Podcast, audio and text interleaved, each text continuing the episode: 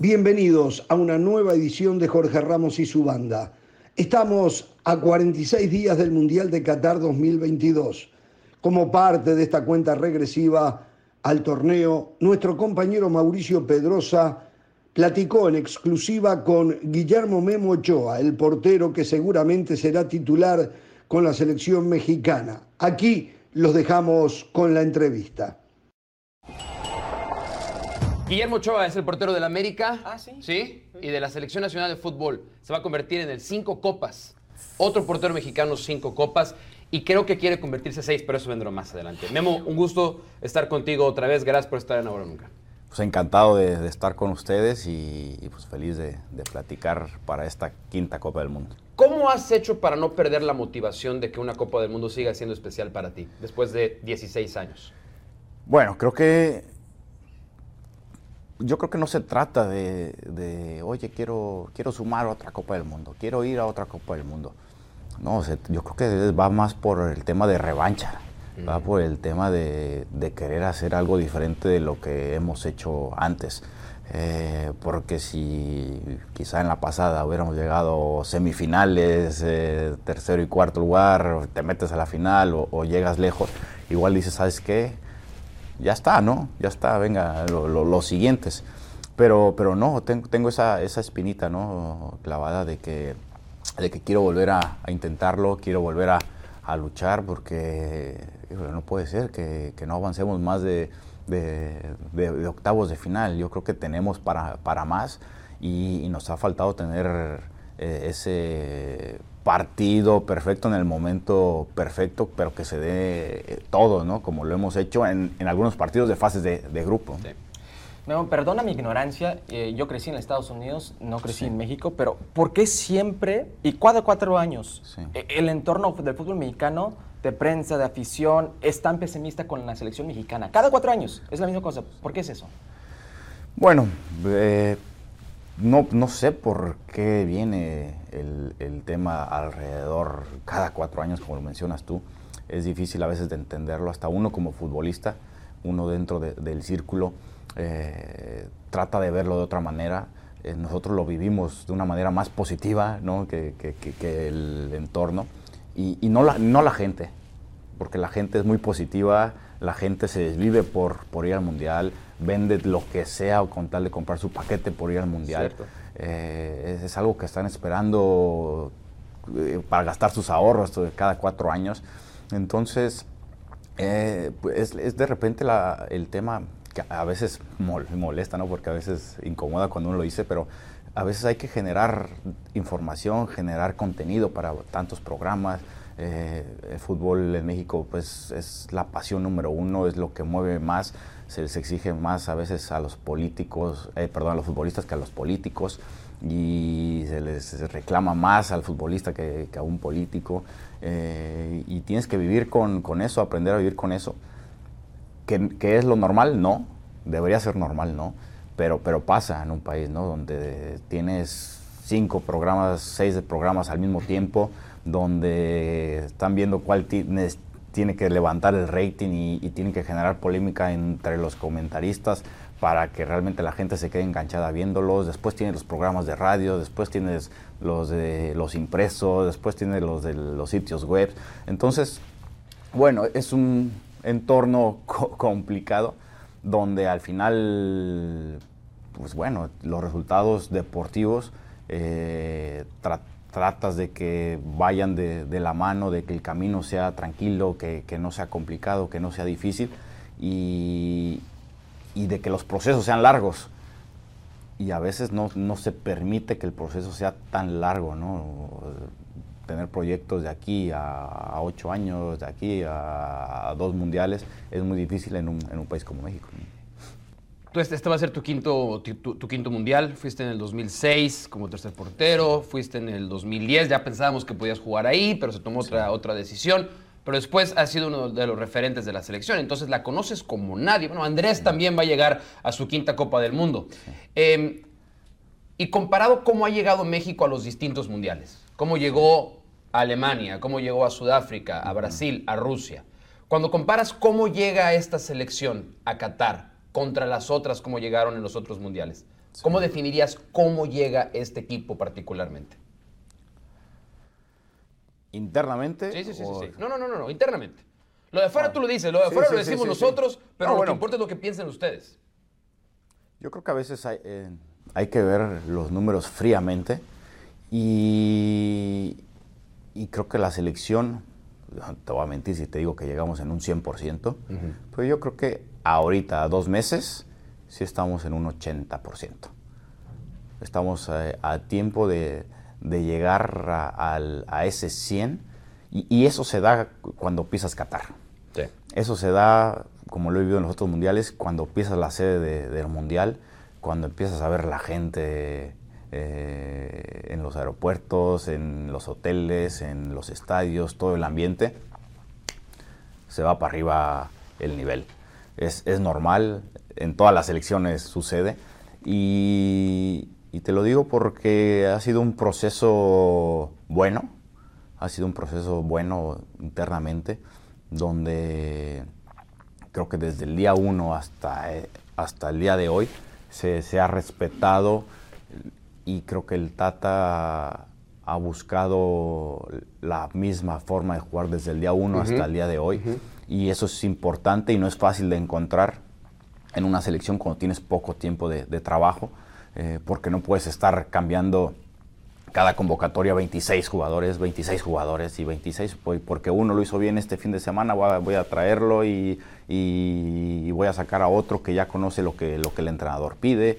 Eh, no, creo que ha sido constante hasta en sus convocatorias, donde nos conocemos bien, donde sabemos bien a, a qué jugamos y está la combinación de los de experiencia con, con juventud y, y estamos en el proceso. Y ahora tenemos unos partidos amistosos y el que los ganemos pues, tampoco significa que en el Mundial vayas a ganar todos los partidos. al revés. O al revés.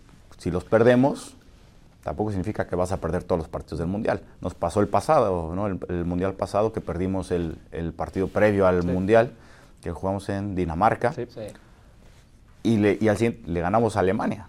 ¿no? Entonces son partidos todavía de preparación, de procesos y, y- y creo que hay que ir con, con calma, o por lo menos es lo que nosotros debemos hacerle un poquito, que la gente nos, nos escuche, que nos haga, que hacerle entender y, y no que se deje llevar por, por otras voces. ¿no?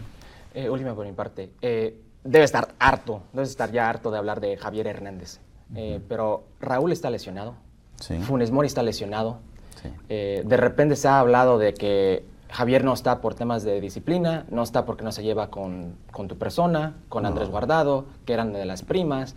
Tu opinión de, de Javier Hernández a este punto, no siendo parte de, y, y todo lo que ha rodeado su entorno.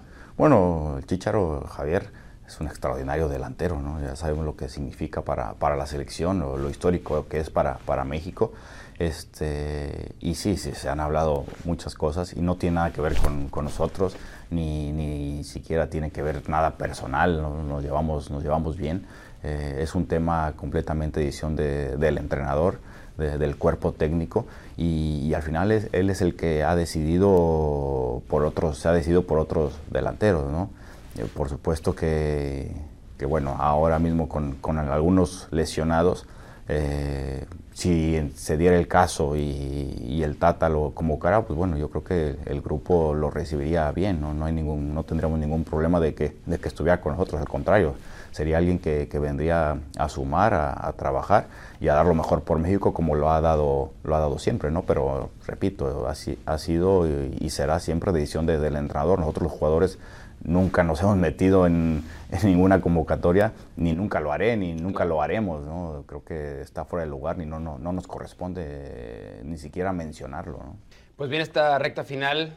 Tienen al América, que por cierto, el mejor equipo de México, ¿eh? el América, eh, muy, muy bien encaminado y viene la Copa del Mundo. Gracias por tu tiempo, eh, que todos se mantengan sanos, los que no están al 100 que se recuperen y que disfrutes mucho tu quinta Copa del Mundo. Guillermo Ochoa, por cierto, es cierto que Mauricio May no es el mejor reportero de la selección en la historia, ¿verdad que no, verdad? O sea, en tu- en tu Mauricio top May. Mauricio May no está Eh, pregunta en quién es- pregunta quién es Miguel Gurbitz, uno, yo creo, ¿no? está preguntando quién es Mauricio Pero no es Mauricio May el número Mauricio uno. May. Sí, no es. Ahí va, está en proceso. Pero no es, pero no es el- vas muy no bien. es. Es No que hay procesos en, hasta en eso, Si ¿no? llega, si llega a si llega a Qatar, sí, si llega a Qatar, sí. Gracias, Memo. Mucho De nada. éxito. Gracias. De nada. Guillermo Ochoa, al igual que todo el Tri, tendrán una ardua tarea en el Mundial y ahí estaremos nosotros con una cobertura especial desde Qatar y todo el debate y el análisis del el magnífico torneo. Por ahora hacemos una pausa, pero no se muevan, ¿eh? Continuamos aquí en Jorge Ramos y su banda.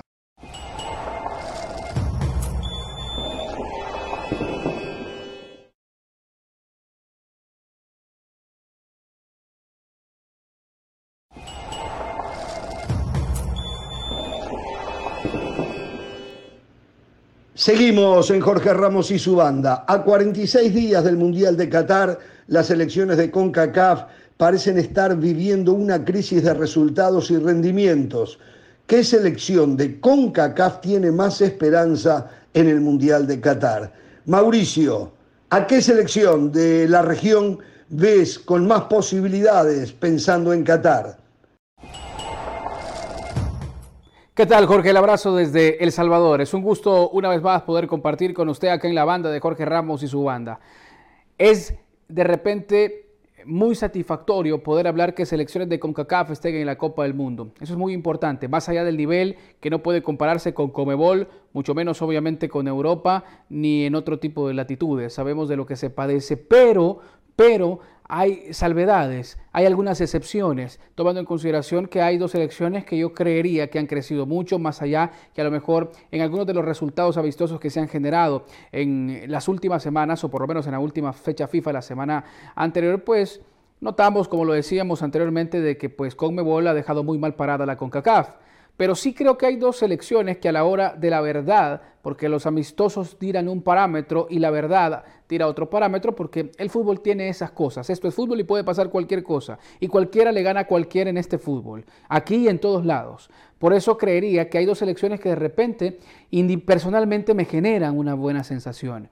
Más allá de cómo entró Canadá para hacerle el favor de poder estar de un hexagonal a un octogonal cuando no la pasaba bien, terminó siendo el mejor en la eliminatoria de CONCACAF Creo que Canadá es una de las selecciones a las cuales habría que apuntarle y ver qué puede dar. Me da mucha esperanza la selección de la hoja de Maple. Y hay otra selección que también me da esperanza por lo que han hecho sus jugadores, teniendo el reto de ir a Europa, tener el reto de ir a otras latitudes, de no solo quedarse en la MLS, de no solo quedarse en el fútbol de CONCACAF, han apostado a ir por más. Su formación es importante en Norteamérica y ahora hay algunos jóvenes que van a formarse a Europa y logran tener esa trascendencia como lo que están mostrando muchos jugadores de los Estados Unidos en Europa. Me parece que los ojos de Mauricio Rivas, no sé si de ustedes, pero si lo comparten conmigo, pero los ojos de Mauricio Rivas en cuanto a las esperanzas en el tema de CONCACAF estarán puestos fijamente eh, en, el área de CONCACAF, en Canadá y en Estados Unidos. Por esas dos apuesto yo, porque tienen mejor formación y porque han tenido mejor visión y porque sobre todo en Estados Unidos y los jugadores de las barras y las estrellas están haciendo buen papel en Europa. Jorge, continúe usted con más acá en Jorge Ramos y su banda. Un abrazo. Gracias, Mauricio. Jenny, el turno es tuyo para que nos cuentes a cuál de las elecciones de CONCACAF ves con alguna posibilidad de figurar en el próximo Mundial. Saludos Jorge, siempre es un placerazo darnos una pasada aquí por la banda. Saludos a todos mis compañeros también. Bueno, si soy realista, si usted me pide realidad, yo hoy se lo digo, no le veo ninguna posibilidad a las elecciones clasificadas por parte de la CONCACAF en la Copa del Mundo de Qatar 2022. Es más, creería que la CONCACAF podría firmar su peor participación en una Copa del Mundo. ¿Por qué? Normalmente es México la selección que saca la cara, las esperanzas, la competitiva, pero hoy esta México de Tata Martino da más tristeza que seguridad hay más dudas que al menos lo que podría tener una esperanza, ¿no? No solo los mexicanos, sino que también el resto que somos parte de la CONCACAF y que vemos a una México competitiva. Pensaría que también puede ser una de las peores copas del mundo de, México si Tata Martino no logra encontrarle la fórmula a este equipo, a esta selección, eh, no solo futbolísticamente hablando, su goleador. Ey, necesita casi que un milagro hoy México para decir que puede ser la selección de la CONCACAF más competitiva, no lo veo así, está lejos de eso, al menos en la actualidad. Y luego nos vamos con la selección de, Canadá. Bueno, a mí me parece que a los canadienses la inexperiencia en las Copas del Mundo, eh, la falta de, ese cancheo, de ese rodaje, ¿no? De participar en estos eventos. Además, los canadienses son un poco fríos en ese sentido. Entonces, no lo sé. Pasó si bien caminando por la eliminatoria, pero no creo que le ajuste para ser la selección revelación del Mundial o la más destacada de la CONCACAF. Eh, en el caso de Costa Rica es Keylor Navas y 10 más. Entonces, nada, me parece que el equipo de, Luis Fernando Suárez tampoco le ajustará incluso pasar de la fase de grupos. Y, luego los norteamericanos. Pondría ahí mis fichitas un poquito por parte de este equipo de, Estados Unidos, aunque bueno, hoy Christian Pulisic, por ejemplo, su bajísimo nivel con el Chelsea no es considerado, perdió la confianza y así algunas de sus piezas que han dejado de brillar. Y eso me parece que colectivamente le puede pasar factura a esta selección de Estados Unidos. Entonces, mi esperanza hoy no es en ninguna de las selecciones de la CONCACAF, al menos para esta Copa del Mundo. No le veo ninguna posibilidad, Jorge. Gracias, Jenny. Milton, la pregunta es para ti. ¿Qué selección de CONCACAF ves con más esperanzas pensando en este próximo Mundial? Gracias, Jorge. Muy buenas tardes. Sin lugar a dudas, yo considero que la selección de Canadá puede ser la que más posibilidades pueda tener en relación al resto de las selecciones de la CONCACAF que van a estar en Qatar. ¿Por qué lo digo? Bueno, porque fue el primer lugar en la octogonal final, porque terminó jugando de mejor manera, porque fue una selección muy contundente y porque demostró un muy buen volumen de juego. Si bien es cierto, los demás equipos también eh, continúan mejorando y trabajando, sí considero que la selección de Canadá está atravesando un extraordinario momento y va a llegar muy bien a la Copa del Mundo. Ahora, basándonos en los grupos, también coloco a la selección de Canadá porque tendré enfrente a Bélgica y a Croacia y a Marruecos, que si bien es cierto, Bélgica y Croacia son dos rivales muy fuertes, pues no se pueden comparar con los otros que tienen el resto de selecciones, porque si nos vamos al grupo de Costa Rica, tiene a dos campeones del mundo como España y Alemania, una selección alemana que ya sabemos que aunque no pasa su, su mejor momento en los últimos partidos, Siempre Alemania es candidata para el título. España que viene jugando bien con Luis Enrique y la selección de Japón que siempre es una incógnita, pero también Japón es complicado. Le ganó a los Estados Unidos recientemente y creo que eso también es importante. Y la selección norteamericana precisamente tiene a un campeón del mundo como lo es Inglaterra, tiene a Gales y tiene a la selección de Irán. Quizá junto con Canadá es otro de los equipos del área que tiene un grupo, no podemos decir accesible porque ningún rival es fácil, pero sí no es tan poderoso como el que le, costó, le tocó a la selección de Costa Rica o como el que le toca enfrentar a México, porque México tiene a un candidato real también al título, como lo es Argentina, tiene a Polonia también enfrente y a Arabia Saudí. Ese es el grupo de los mexicanos que también llegan con una serie de inconvenientes, llega tambaleante a este mundial debido a todo lo que le está tocando pasar desde el banquillo a la Federación de Fútbol, etcétera. Así que yo considero siempre entonces que la selección de Canadá, como decía un inicio, es la que más probabilidades tiene en este mundial de Qatar para los equipos de la CONCACAF. Gracias, Milton. Juancho, ¿tú qué opinas? ¿A qué selección de CONCACAF ves con alguna posibilidad de una buena figuración en Qatar? ¿Qué tal, Jorge? Qué gusto saludarle. Un placer compartir junto a la banda para analizar las selecciones de CONCACAF que estarán en el Mundial de Qatar 2022 y sus probabilidades. Eh, y analizando, yo creo que de grupo en grupo podemos ir, ir viendo esto, ¿no? Porque a pesar de que siento, y es mi opinión, que las selecciones de Costa Rica y Canadá son las que tienen la idea más clara eh, por cómo ha sido el proceso, por cómo fue la eliminatoria, las que menos dudas traen, creo que las selecciones de Costa Rica y Canadá tienen también los grupos más complejos, eh, pensando en aspiraciones de pasar de ronda. En el caso de Costa Rica, compartiendo con España, Japón, Alemania, pues es bastante complejo, aunque recordemos que en la actual o en la reciente fecha FIFA, la selección de Alemania cayó derrotada contra Hungría, España cayó contra Suiza y son dos selecciones muy similares a Costa Rica, selecciones muy ordenadas, que saben manejar muy bien la estrategia de balón parado y que saben con jugadores que tienen experiencia para momentos importantes. Luego en el caso de Canadá, un grupo que comparte con Croacia, la actual subcampeona del mundo, con Marruecos, una de las selecciones más fuertes de África, y con la selección de Bélgica, una de las favoritas a ganar el Mundial, pues va a tener que jugársela mucho. Creo que Canadá le puede hacer partido a esta Croacia,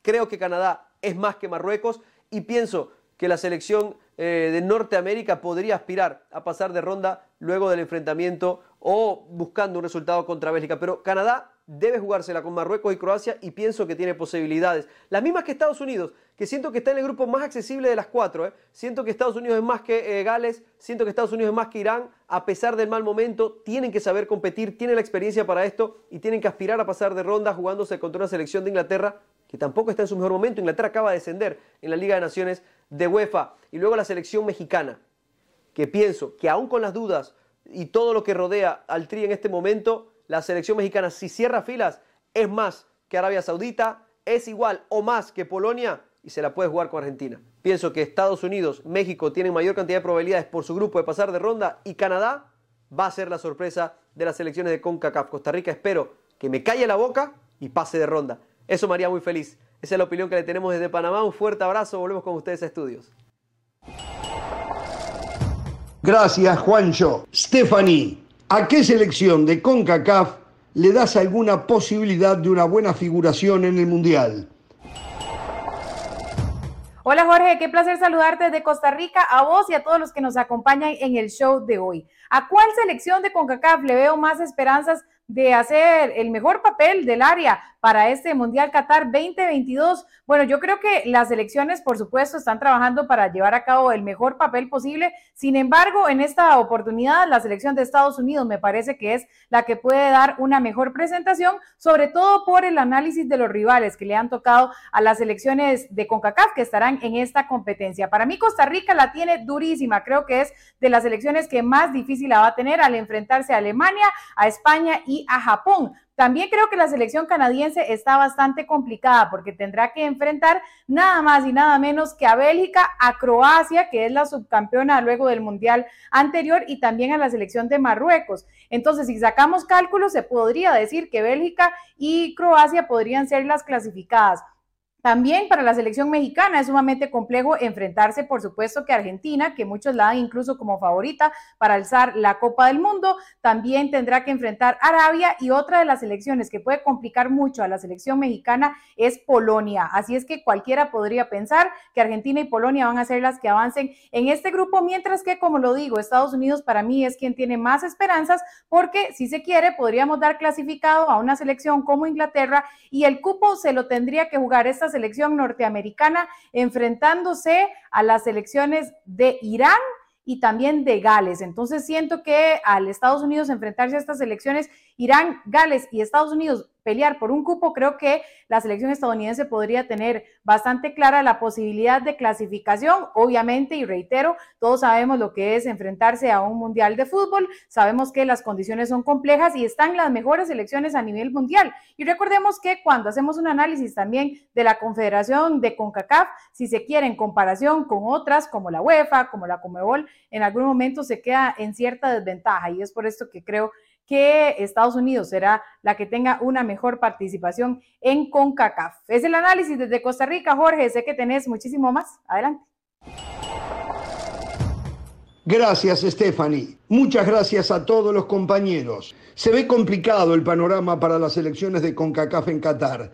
Pase lo que pase ahí, estaremos nosotros con una cobertura especial desde la región, desde el lugar, desde Doha, desde Qatar con todo el debate y el análisis del torneo. Por ahora, pausa y continuamos en Jorge Ramos y su banda.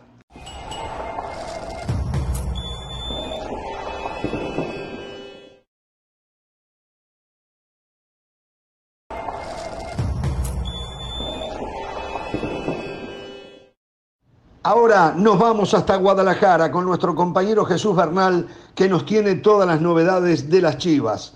Adelante Jesús.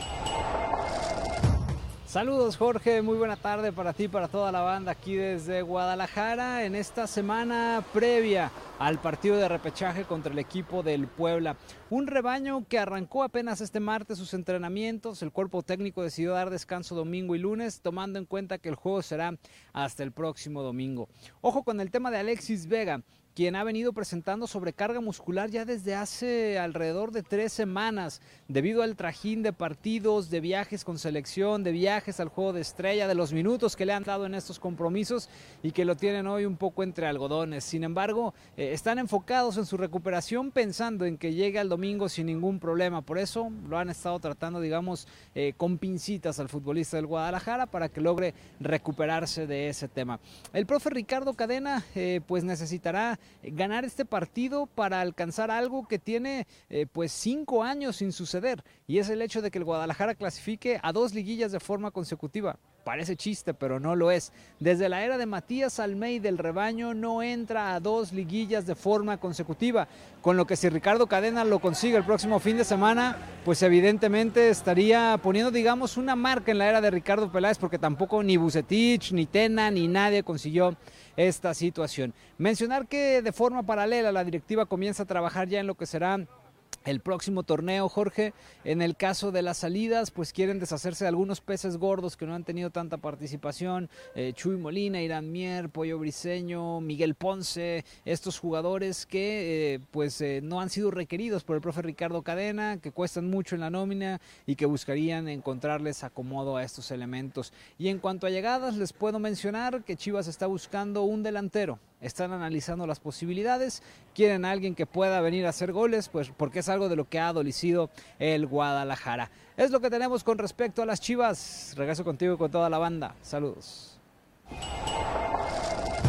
Muchas gracias, Jesús. Les recordamos que para toda la información del fútbol mexicano pueden ir a nuestra página de espndeportes.com donde encontrarán todas las novedades y análisis de lo que pasa en la Liga Mexicana. Por ahora hacemos una pausa, pero no se muevan, que ya venimos con más aquí en Jorge Ramos y su banda.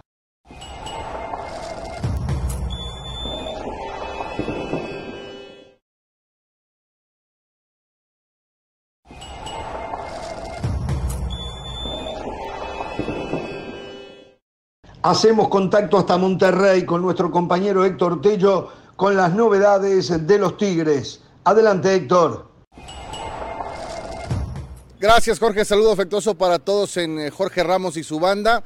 Tigres se mantiene preparando el partido del próximo sábado en el Volcán, eh, recibiendo a los rayos del Necaxa en duelo de reclasificación y lo hace con buenas noticias, ya integrados eh, totalmente tanto Javier Aquino como Nicolás El Diente López. El primero de ellos ofreció conferencia de prensa este mediodía acá en la Sultana del Norte. Eh, tocó temas interesantes como el no haber eh, cumplido con el objetivo que era estar en eh, zona directa de clasificación, pero sobre todo el tema de selección mexicana en la que pues cuestiona el por qué no está Javier Hernández dentro de la lista que va a entregar Gerardo Martino para el Mundial de Qatar por ser el delantero más efectivo en este 2022 eh, nacido en suelo azteca, pues eh, que no tenga su lugar para la máxima justa eh, mundial. Por último, Jorge, compañeros, ¿qué, ajustes podría hacer el Piojo para este partido ante los Rayos? Seguramente ir con doble punta en el ataque con Caicedo y con Gignac, que bueno, este último se reencuentra en la fase, en el último partido de fase regular con el gol y va a llegar a la fiesta grande como el delantero con más eh, goles en activo en liguillas, tiene 26 tantos en 50 partidos, un promedio muy alto el que tiene el delantero francés en fases definitorias. Regreso con ustedes, fuerte abrazo.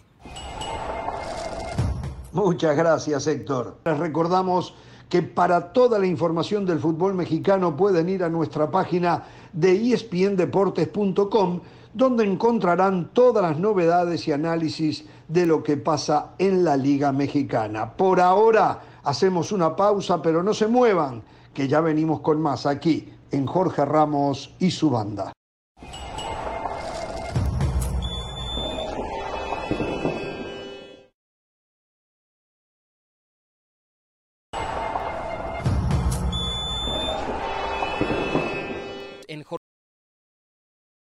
Nos vamos ahora hasta la Ciudad de México con nuestro compañero León Lecanda que nos tiene todas las novedades del Cruz Azul. Adelante, León. Muchas gracias, Jorge. Fuerte abrazo y saludos a todos en Jorge Ramos y su banda. Un Cruz Azul que fue el único equipo de la Liga MX que cerró con cuatro victorias de manera consecutiva el torneo Apertura 2022 y que con Raúl El Potro Gutiérrez tuvo un rostro muy distinto al de los primeros 10 compromisos con el ex técnico Diego Aguirre. La máquina, cuando el uruguayo Aguirre salió, estaba en el lugar 17 general con 25 goles en contra y prácticamente sin posibilidades siquiera de meterse al repechaje pero con Raúl Gutiérrez la máquina cerró el torneo con cinco victorias, un empate, una derrota, cuatro triunfos de forma consecutiva, lo citábamos frente a equipos como Mazatlán, León, Pumas y Chivas, y desde luego esto le permitió escalar del penúltimo lugar general hacia el séptimo puesto de la clasificación y recibir el próximo sábado en el Estadio Azteca el partido del repechaje contra León. Recordarle a la gente, es un solo compromiso, 90 minutos, si ambos equipos empatan, o y esos en cualquiera de los partidos de la repesca, directo a los penaltis para conocer a los otros cuatro equipos que clasifican a los cuartos de final junto a los primeros sembrados. Por cierto, Jorge, buenas noticias para la máquina. Lo de Juan Escobar, una recuperación increíble, nos decían las fuentes, una ruptura del ligamento cruzado posterior de la rodilla derecha, grado 2, lesión muy seria, ocurrida hace cinco semanas, recibe el alta médica con el especialista de Rafael Ortega y hoy el defensa paraguayo ya trabajó tres entrenamientos al parejo, sus compañeros sin molestias, de acuerdo a lo que nos han podido compartir las fuentes, y es muy probable que entre en la convocatoria del técnico Raúl Gutiérrez para el partido del sábado contra la Fiera. Además, regresa también Alejandro Mayorga luego de tres semanas fuera por una fractura de seis huesos en el rostro, producto de un golpe en el entrenamiento, y así de a poco Raúl Gutiérrez, Cruz Azul han ido recuperando jugadores poco a poco para tener a la plantilla no solo motivada, sino lista y al 100% físicamente para la liguilla. Por cierto, quizá la única baja sea la de Ramiro Funes Mori, el defensa argentino, sufrió una molestia muscular en el partido con Chivas el sábado anterior y desde luego ahora está a la espera Funes Mori de la rehabilitación que ha llevado a cabo esta semana para saber si está en condiciones el zaguero argentino de entrar en la lista. De lo contrario, habría algunos ajustes, sobre todo en la defensa, pero nada muy distinto a lo siguiente. Jesús Corona en la portería, línea de cuatro en el fondo con Rodrigo Huescas por derecha, los centrales Rafael Guerrero y Julio César Cata Domínguez. Por izquierda muy probablemente juegue Alonso Escobosa o bien lo puede hacer Javier Jiménez. En la media cancha los recuperadores Eric eh, Lira y también Nacho Rivero. Como enganche Charlie Rodríguez, por derecha Uriel Antuna, Rodolfo Rotondi seguramente recuperando la titularidad por izquierda y en el ataque el uruguayo Gonzalo Carneiro. Fuerte abrazo compañeros, regreso con ustedes a Jorge Ramos y su banda. Muchas gracias León. Les recordamos que para toda la información del fútbol mexicano pueden ir a nuestra página de espndeportes.com donde encontrarán todas las novedades y análisis de lo que pasa en la Liga Mexicana. Por ahora hacemos una pausa, pero no se muevan, que ya venimos con más aquí en Jorge Ramos y su banda.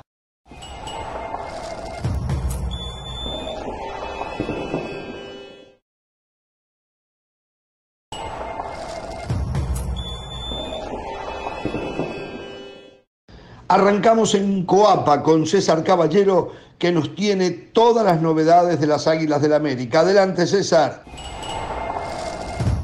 Jorge querido, ¿cómo estás? Qué gusto saludarte. Este miércoles por la noche el América enfrenta al Atlante en un partido amistoso que se disputará en la cancha del Estadio Azteca. El objetivo de este encuentro es que las Águilas no pierdan ritmo físico y futbolístico de cara a lo que será el inicio de la liguilla de la Apertura 2022. Ya sabemos que las Águilas comenzarán su participación hasta la próxima semana cuando disputen la ronda de cuartos de final porque en este momento incluso ni siquiera conocen a su rival, el cual saldrá de la fase de repechaje que se disputa entre sábado y domingo.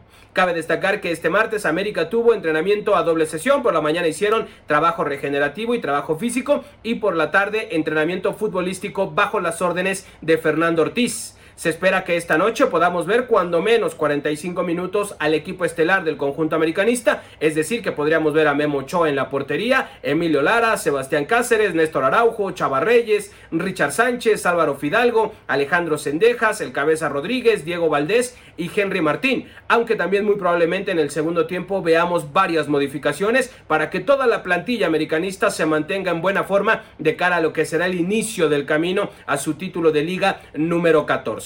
Por otra parte, el América está cerca de cerrar a su primer refuerzo para 2023 y se trata del zaguero del Puebla, Israel Reyes. Hay que subrayar que esta operación eh, viene desde hace seis meses cuando América estuvo cerca de hacerse de los servicios del jugador de la franja. Sin embargo, en ese momento la directiva poblana le pidió un poco de tiempo, no querían dejarlo salir en ese momento y además ellos esperaban que Reyes estuviera en la Copa del Mundo porque eso por supuesto incrementa su valor de mercado. Esta situación está lejos de presentarse porque el Tata Martino ya no ha tomado en cuenta a Israel Reyes y esto hace que el Puebla abra la puerta al conjunto de las Águilas para volver a negociar por los servicios eh, del jugador de la franja. Hay que decir que no está cerrada la operación, pero que va por muy buen camino. Vamos a ver si es que se puede concretar en las próximas semanas. Yo de momento regreso contigo, Jorge querido, fuerte abrazo. Muchísimas gracias, César. Les recordamos que para toda la información del fútbol mexicano pueden ir a nuestra página de espndeportes.com, donde encontrarán todas las novedades y análisis de lo que pasa en la Liga Mexicana. Por ahora hacemos una pausa, pero no se muevan, que ya venimos con más aquí en Jorge Ramos y su banda.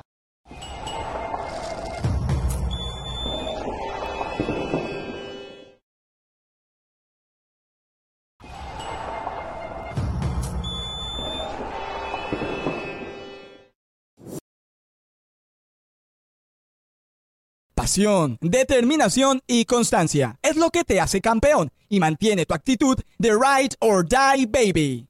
eBay Motors tiene lo que necesitas para darle mantenimiento a tu vehículo y para llegar hasta el rendimiento máximo. Desde sobrealimentadores, sistemas de sonido, tubos de escape, luces LED y más. Si buscas velocidad, potencia o estilo, lo encontrarás todo en eBay Motors. Con más de 122 millones de piezas, siempre encontrarás justo lo que buscas. Y con Guaranteed Fit de eBay, tienes la garantía de que tu pieza quede perfectamente a la primera o se te devuelve tu dinero. Porque con eBay Motors, quemas llantas y no tu dinero. Con las piezas que buscas, a los precios que quieres, tu auto se convertirá en el MVP que te dará el triunfo. eBay Motors. ebaymotors.com Solo para artículos elegibles se aplican restricciones. Es que nada, a la comunidad judía el saludo en el día del perdón, el día del arrepentimiento, el ayuno y el rezo, que se cumplen 10 días después del año nuevo judío, el día del perdón. Ojalá también los judíos y los que no son judíos que perdonen a la banda ¿eh? por las cosas que a veces dicen. Bueno, yo lo perdono, Jorge, de corazón lo perdono. Gracias. Saludos a Gabriel Gabor. Ah, es cierto, a Gabriel Gabor. Tenemos muchos amigos eh, judíos. Señores, ah, usted tendrá muchos, los partidos yo tengo de la Champions. Sostengo lo que dije el lunes, lo vengo diciendo desde la temporada pasada, cuando hablé de suerte y, y todo eso. Mire, acaba el primer tuit de la producción de la banda Poquito y nada lo del Real Madrid. Poquito y nada lo del Real Madrid. Ganó y con eso no hay espacio para el análisis. El Sevilla vapuleado en el Sánchez Pijuán en la despedida de Lopetegui. Sí, Manchester City, la máquina del gol, hizo cinco, le alcanzó un tiempo a Haaland y esto, esto va a ser insoportable. Hizo un gol Julián Álvarez, que hoy fue titular junto a Haaland allá arriba. Fue el quinto el que hizo, no importa. Se está adaptando a Europa. Señoras y Grande Julián. Guardiola, Guardiola sigue creyendo en los jugadores que vienen de las tierras donde más talento hay. Tenemos muchísimos para analizar el Paris Saint Germain ganaba 1 a 0 cuando desde lo futbolístico perdía, pero apareció, apareció él, apareció Messi y en una combinación con Kylian Mbappé, con Neymar, él definió con la exquisitez que históricamente nos ha acostumbrado. Señoras y señores, eh, ya sin saludo, Pereira, dígame usted qué le gustó, qué no le gustó de lo que vio. Me gustó el Benfica PSG, Partido entretenido, especialmente los primeros 45 minutos. ¿eh? Golpe a golpe, con muchas llegadas. Donnarumma figura, PSG proponiendo después de un arranque malo, un buen golazo de Messi. Y por supuesto, gran partido de Enzo Fernández. Me quedo con el partido de la jornada, ¿eh? este 1 a 1. Del Valle, del Valle, no lo va a admitir públicamente. Mándeme un, un correo electrónico, mándeme un WhatsApp, Ajá. Aceptando que Sí. lo que le vengo diciendo desde el año pasado, tengo razón. Poquito y nada este equipo, Pero- ¿eh? Poquito y nada. Pero es Tendría que... que- haber hecho cinco goles igual, ¿eh? Exacto, es que usted no tiene razón. Con poquito y nada, solo porque esto es fútbol se puede explicar que el Madrid ganó por la mínima, solo porque usted se enfoca en lo malo, el gol de Vinicius, Jorge, poesía en movimiento, poesía en prosa, un gol para enseñarlo. Lástima que aquí no podemos, no podemos mostrar imágenes de la Champions. Claro, usted nada más ve la definición de Vinicius. Habemos otros que vemos el fútbol de manera global, que vemos el bosque, no nada más los árboles. Un golazo. ¿Usted vio los goles que jugada Vinicius? todo Pero de los goles que erró, de los goles que erró, no decir, Vinicius, errándole al arco, pero por metros y metros, ¿eh? Y a veces aparecía el portero también. Sí, es sí, sí, preocupante hasta lo de Vinicius de hace dos años. Correcto. Es preocupante hasta lo del... Hoy le erraba al arco Benzema, es increíble. Pero este equipo no tiene el respaldo de juego de conjunto, aunque dominaron, ¿eh? Reitero, tenía que haber hecho cinco goles al Real Madrid jugando horrible, pero tenía que haber hecho. Pero también el Shakhtar Donetsk estuvo a esto de empatarle con chicos de la sub-21 de Ucrania. ¿Es preocupante o no es preocupante? ¿Hay suerte o no hay suerte? Nosotros tenemos la suerte de contar con la señora Carolina de las Salas. ¿Qué vio usted, Caro? Que es muy preocupante, Jorge, porque en 90 minutos de fútbol no nos podemos quedar solamente con dos o tres jugadas cuando estamos hablando de la Champions, del Real Madrid jugando en su casa ante un equipo con el, como el Shakhtar, del actual campeón de la Champions League, de un equipo que tiene a Vinicius, que tiene a Benzema, que tiene a Valverde, que pagó por el Chomení entre 80 y 100 millones de euros. Es decir, yo al Real Madrid a ver, y esto me pasa con Argentina, y me pasa con Brasil, y me pasa con todos estos equipos que, que uno dice grandes. Al Real Madrid hay que exigirle como al Real Madrid.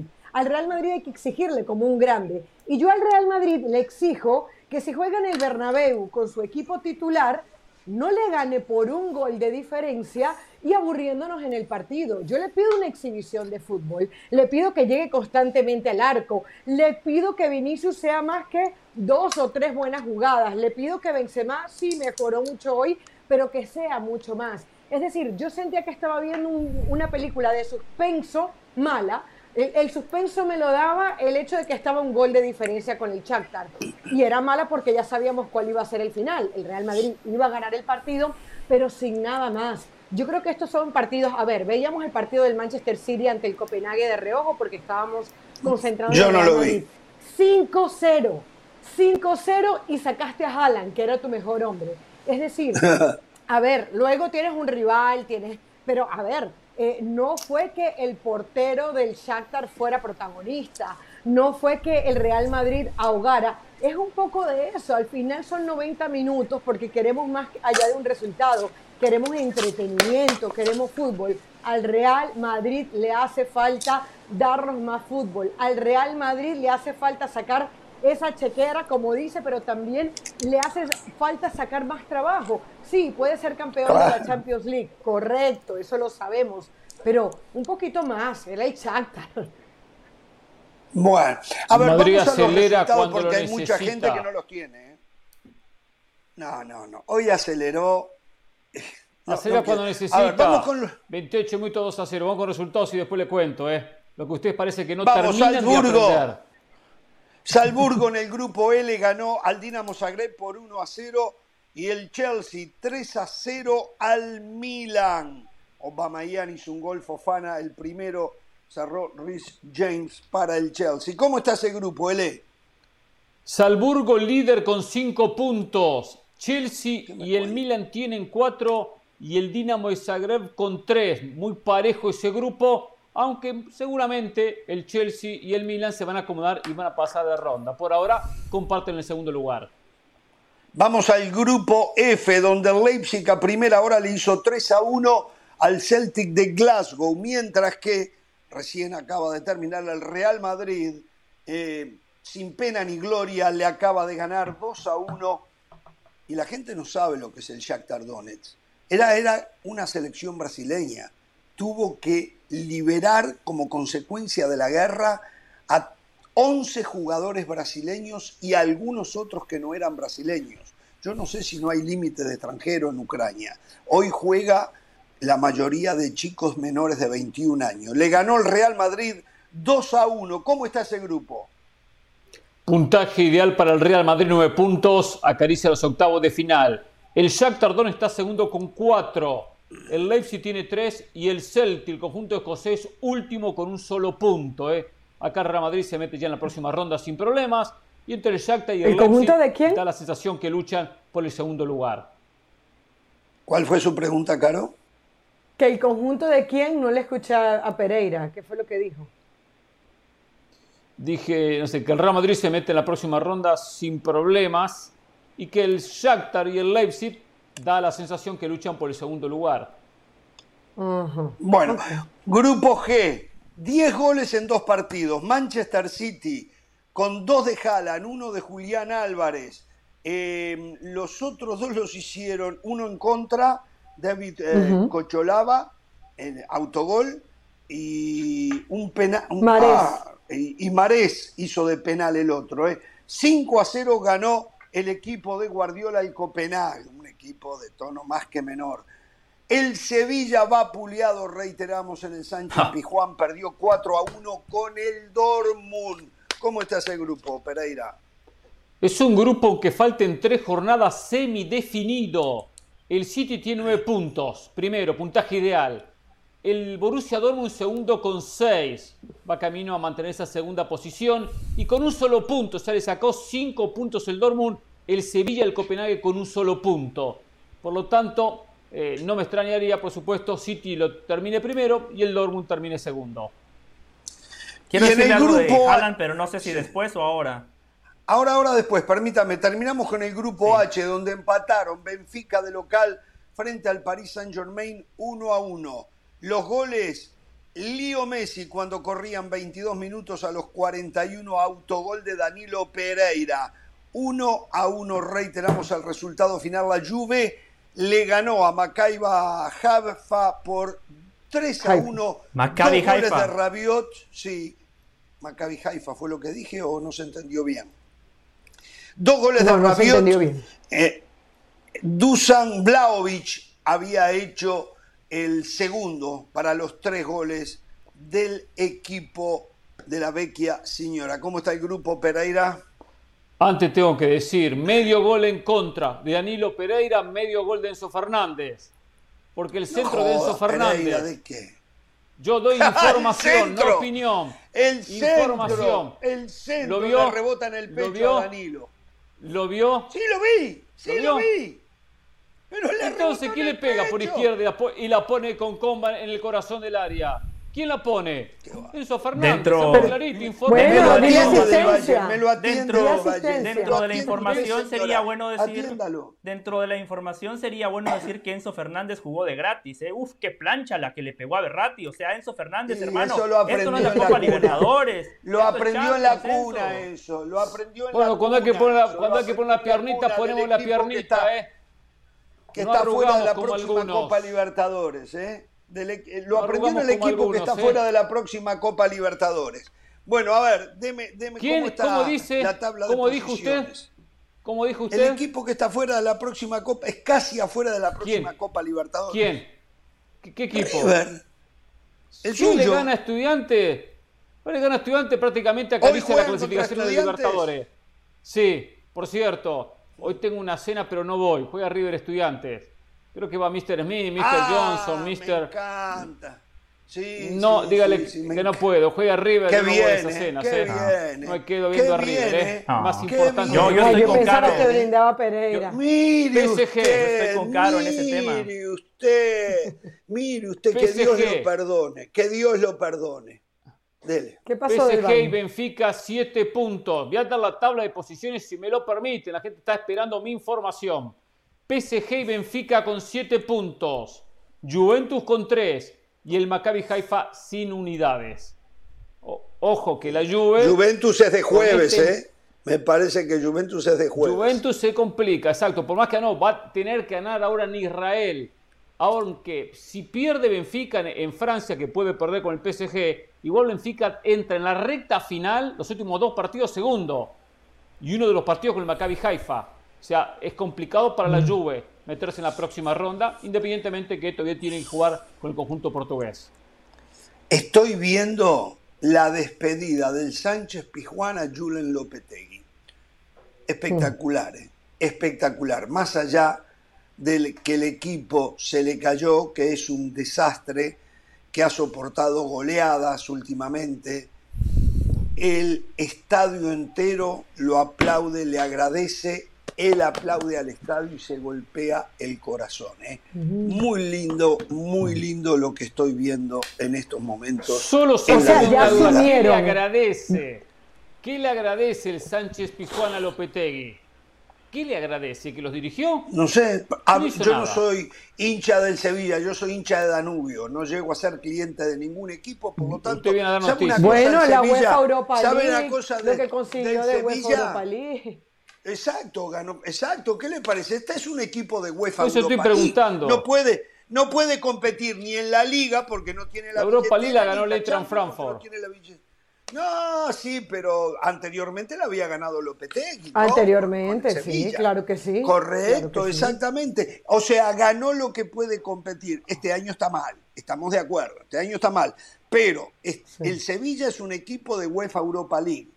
Y ganó UEFA Europa League en algún momento. No se puede ganar todos Sí. los años. A no ser que 2019, tenga mucha 2020 suerte. la ganó, es correcto. Exacto, 2019, a no- 2020 la ganó, correcto. Ahora, si tiene mucha suerte, de repente la hubiese ganado en el 21, en el 22, pero jugó mal y la suerte Bueno, no estaba para supuestamente, supuestamente dirigió al equipo que tiene suerte y en diciembre ya había perdido la liga. No o lo sea, no llegó ni a no lo diciembre. un equipo donde en no lo teoría se gana con suerte. Así de malo ha sido No lo de lo Lopetegui, un técnico pecho frío, No. un tipo que Ah, claramente uh, el Dharma uh. le pasó factura o el karma, depende cómo lo quiera usted ver.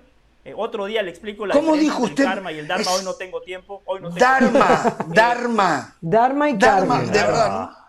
Nunca había escuchado. ¿La clase de qué Dharma. este tipo? Yo nunca lo había escuchado. Otro día, Jorge, otro día podemos filosofar. Pero a ver, cuenta, pero Bueno, ¿sabe qué? ¿Sabe qué? Después de haber ¿Sabe qué? En el 48 avión hacia Madrid- la selección española.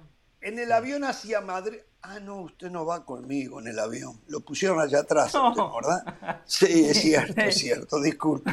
Usted va allá. Si viajaras ponen conmigo el- del Valle, viajara- eh, si viajaras conmigo del. Valle sería otra cosa. Sí, ¿se acuerda, Caro? Rumbo a Portland, juntos ahí al lado, platicando. y, las y las vacas al lado, le tiraban, le tiraban pasto a las vacas, ¿no?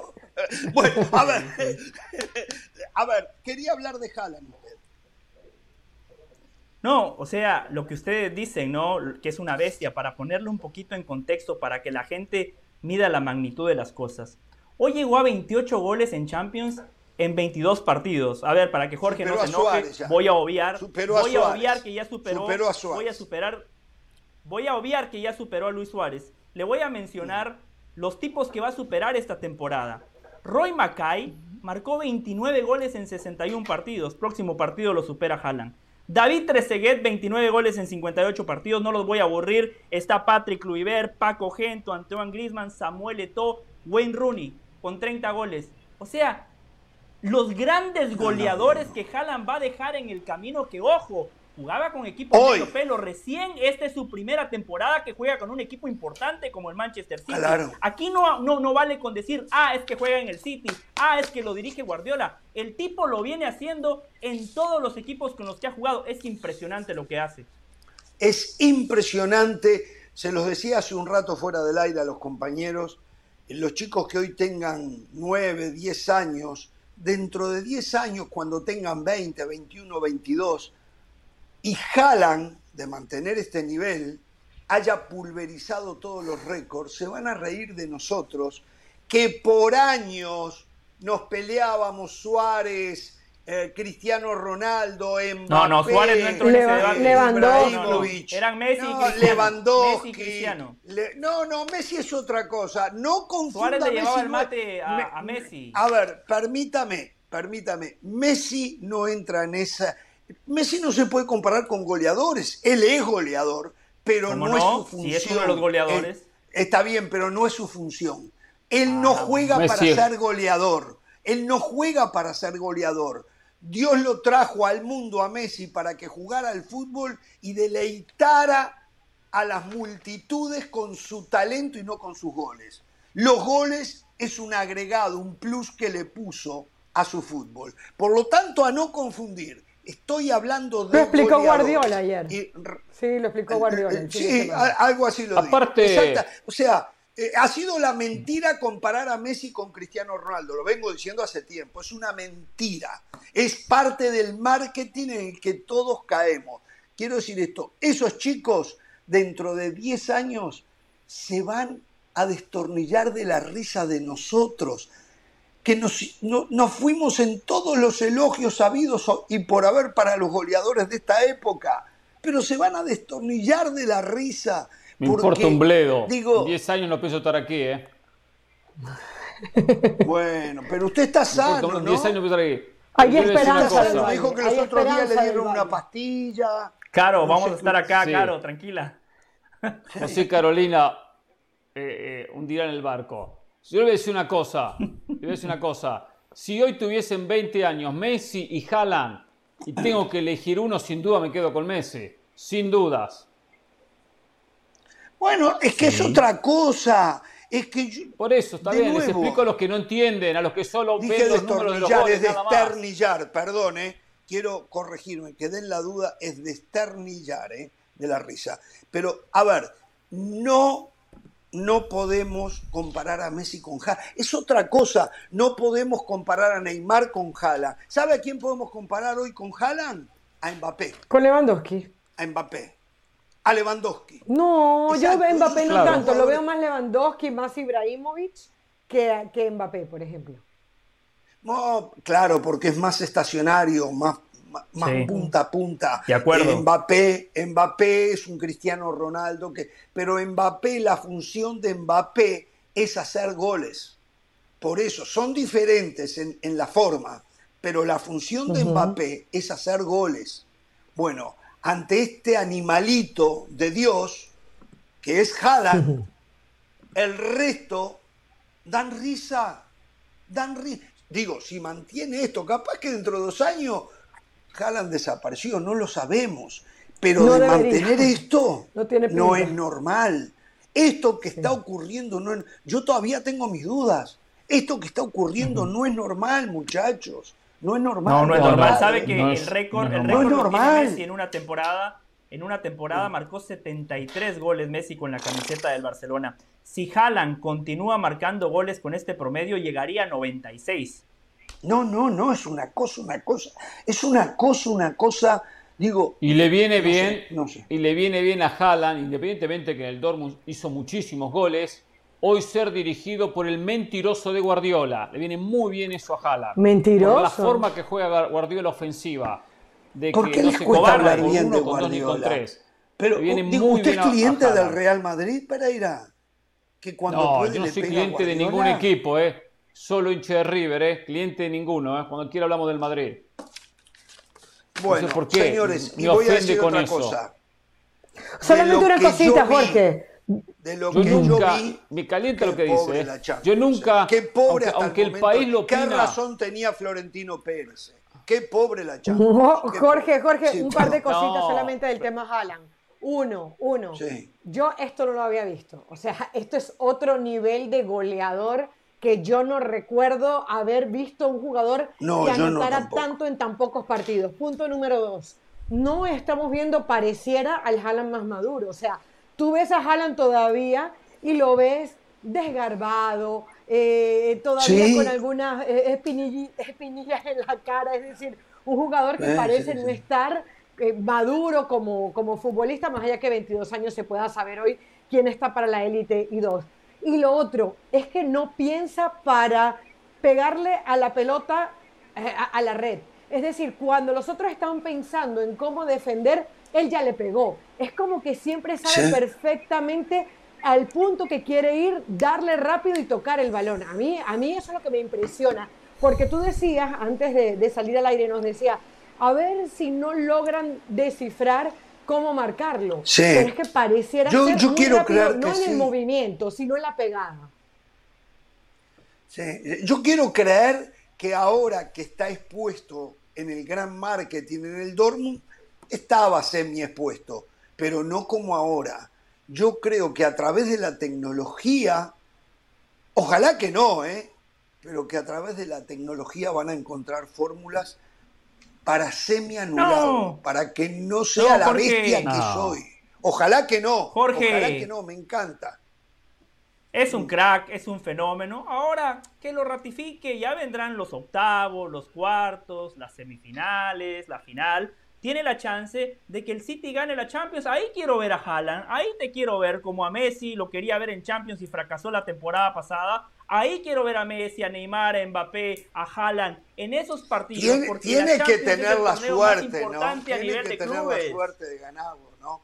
Digo, si algunos ganan con un tiro al arco una Champions, él seguramente va a tener siete, ocho oportunidades en una Bueno, serie, pero en una final usted no es congruente. Usted no es congruente. ¿Por Usted no es ¿Por congruente. Fíjese que usted dice, algunos ganan con un disparo a puerta, ¿no? Pero hoy el Mm. Madrid, que tuvo 36 oportunidades de gol, 13 remates con dirección a portería, 16 desvi- desviados, 2 bloqueados, posesión de pelota abrumadora, el mapa de calor indica que se jugó en la cancha del Shakhtar, y usted dice, ah, no jugó a nada, jugó a poquito, entonces, ¿dónde está Jorge? La verdad A no ver, lo a, entiendo. a ver, a ver, mire, yo, yo, a ver, yo me tengo que ir a Barcelona porque están que trinan en Barcelona, están que trinan. Pero a mí me gustaría, antes de que se termine este programa, que usted me diga qué piensa de este Real Madrid, de esto que vio Perfecto, hoy. ¿Lo vio usted? ¿Lo vio usted? ¿Lo Sí, vio? Con gusto, si me deja se lo explico. Perfecto. Al volver de la pausa vamos a venir con Moisés Llorens. Atención con esto. Ah, no lo va a dejar. Están en Barcelona que trinan. Dicen que el eslovaco Vinicic, que fue el árbitro de ayer de Inter Barcelona, le habría dicho a integrantes del cuerpo técnico del equipo culé, en el caso de la mano de Dumfries, que no fue a verla. Ayer la señora de la sala se preguntaba cómo es posible, Sí, insistía, sí. cómo es posible que él no fue a verla porque el holandés Van Becker, que era el jefe del bar, le dijo que no había sido penal y que no había necesidad que la fuera a ver.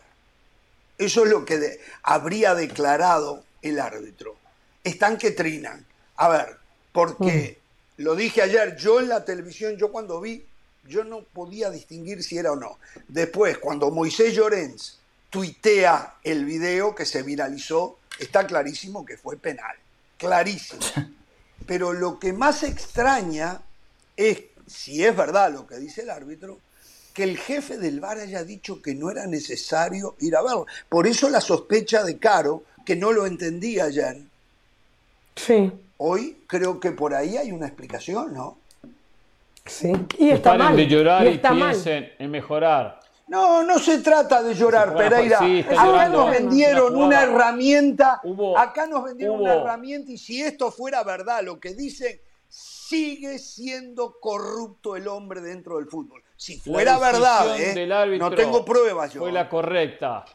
No, también, no fue se, la correcta. también se anuló un posible no penal a favor del Inter con la mano de Iri García.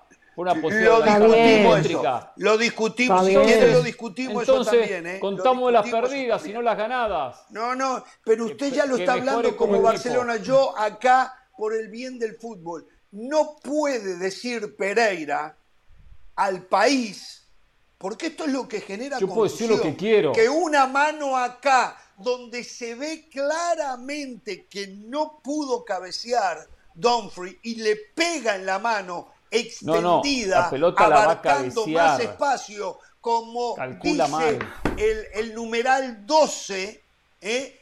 eso era penal. Eso La era rosa con la cabeza. Y que el No, no era el, resolutivo. más, Se supone que el de la última palabra era el, era el principal, no era el, el VAR. Si va a ser el más, pero quien voy- tome la decisión, que todos sepamos que sea el VAR, no el central.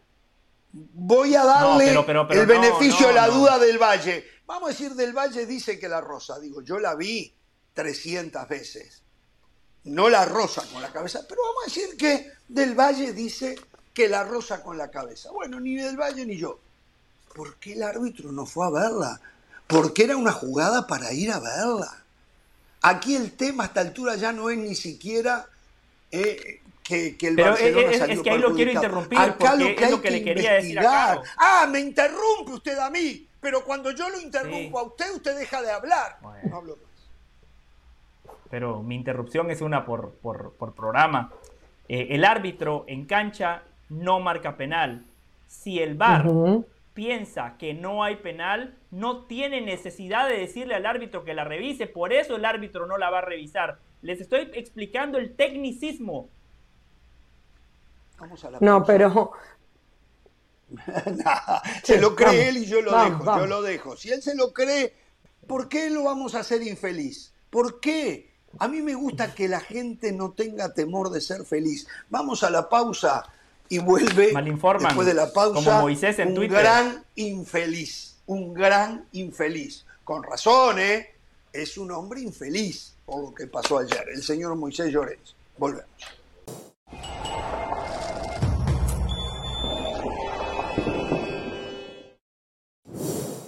Para celebrar los precios sorprendentemente bajos de State Farm, te invitamos a disfrutar un nuevo episodio de Jorge Ramos y su banda. Disfrútalo y luego comienza a ahorrar con el seguro de auto de State Farm. Contacta hoy mismo a un agente llamando al 1-800 State Farm. Como un buen vecino, State Farm está ahí.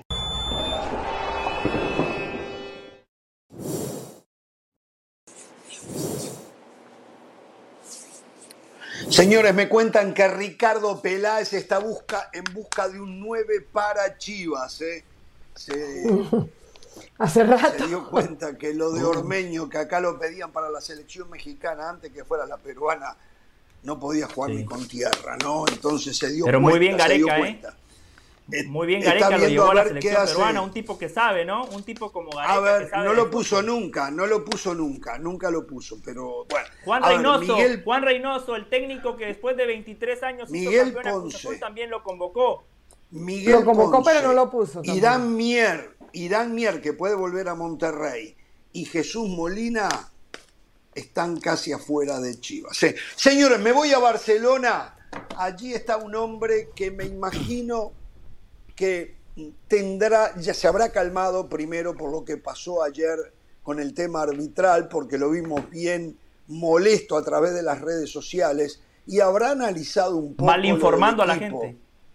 habrá analizado un poco lo del equipo que juega poquito y nada, parecido a los primos hermanos, poquito y nada, con un plantel riquísimo y muy, muy poco fútbol. Después vendrá el tema arbitral, pero esa, Más que primo seguramente hermano, papá, diría yo, pero bueno. Moisés Llorens se ha dado cuenta de eso, ¿no? Qué poquito fútbol el del equipo de Xavi. ¿Cómo le va, Moisés? Bien, ah, bien, perdón, antes que nada. ¿eh? Perdón antes que nada. Yo sé que ayer usted estaba, pero teníamos cosas más importantes y no lo pudimos poner al aire, pero Hmm. hoy sí prometimos hacer un espacio para ustedes. Así que... Vale. Perdón. Muchas gracias, muchas gracias. Yo sé, sé que bueno. tenía que opinar Hernán Pereira y por lo tanto eh, tuve que eh, apartarme un poco para que evidentemente Correcto, Hernán correcto, pudiese sentar cátedra. A ver, eh, buenas noches a todos, eh, feliz de estar con vosotros, evidentemente, feliz de saludar a toda Qué la audiencia bueno. de ESPN Deportes, a todo, a, a todo el mundo. Dicho esto, evidentemente, lo del, lo del arbitraje es un escándalo, a mi modo de entender, pero es mucho más preocupante, es mucho más preocupante el poco nivel de juego del Barça que ha ofrecido en estos dos últimos Yo partidos sabía. ante defensa Yo sabía. de 5 Yo sabía. ante defensa de, de- ante defensas de tres centrales y dos carrileros que lo del propio arbitraje. O sea, lo del arbitraje puede ser malintencionado, puede ser un error, puede ser lo que tú quieras, pero lo del fútbol es Muy bien. producción. Y el Barça no está produciendo muy nada a muy, día de hoy. Muy, muy bien. Eso Ayer tuvo yo que haber dicho Xavi ayer. Muy bien, Moisés, lo felicito. Ayer, ayer yo especulaba con algo y no sé, quiero escuchar a usted. Sí, no creo, todavía falta, pero sí, Barcelona pasa a jugar los jueves. Xavi sería reemplazado? No, bueno, no sería reemplazado de entrada, pero lógicamente perdería una cuota importante de confianza. Eh, eh, no nos engañemos. Para el Barça, no meterse en octavos de la Champions sería una ruina económica.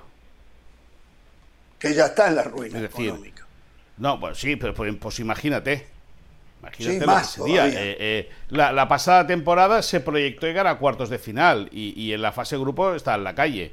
Pues imagínate lo que sería por segundo año consecutivo, con toda- todo el dispendio económico que se ha efectuado este año por el tema, con el tema de las palancas económicas, el club sabe que el equipo no está para ganar la Champions, porque el que piense que el Barça puede ganar la Champions, yo creo que es un iluso o un soñador eh, de pesadillas. Aquí dijeron No, no, no, no puede Yo lo pienso. En este programa dijeron Yo lo que pienso. puede ganar la No, no. Champions, Moisés. Bueno, yo, No, yo- no, la no, gente no. que diga lo- pienso. la Nunca gente se que la gente que diga la gente la gente la gente puede pensar lo que quiera, pero yo te di- yo insisto, yo creo que el que crea que el Barça está para ganar la Champions o que puede ganar la Champions, yo creo que es un soñador de pesadillas, es decir, el Barça eh, tiene tiene nombres en la plantilla eh, creo que tiene un técnico con una idea eh, eh, interesante.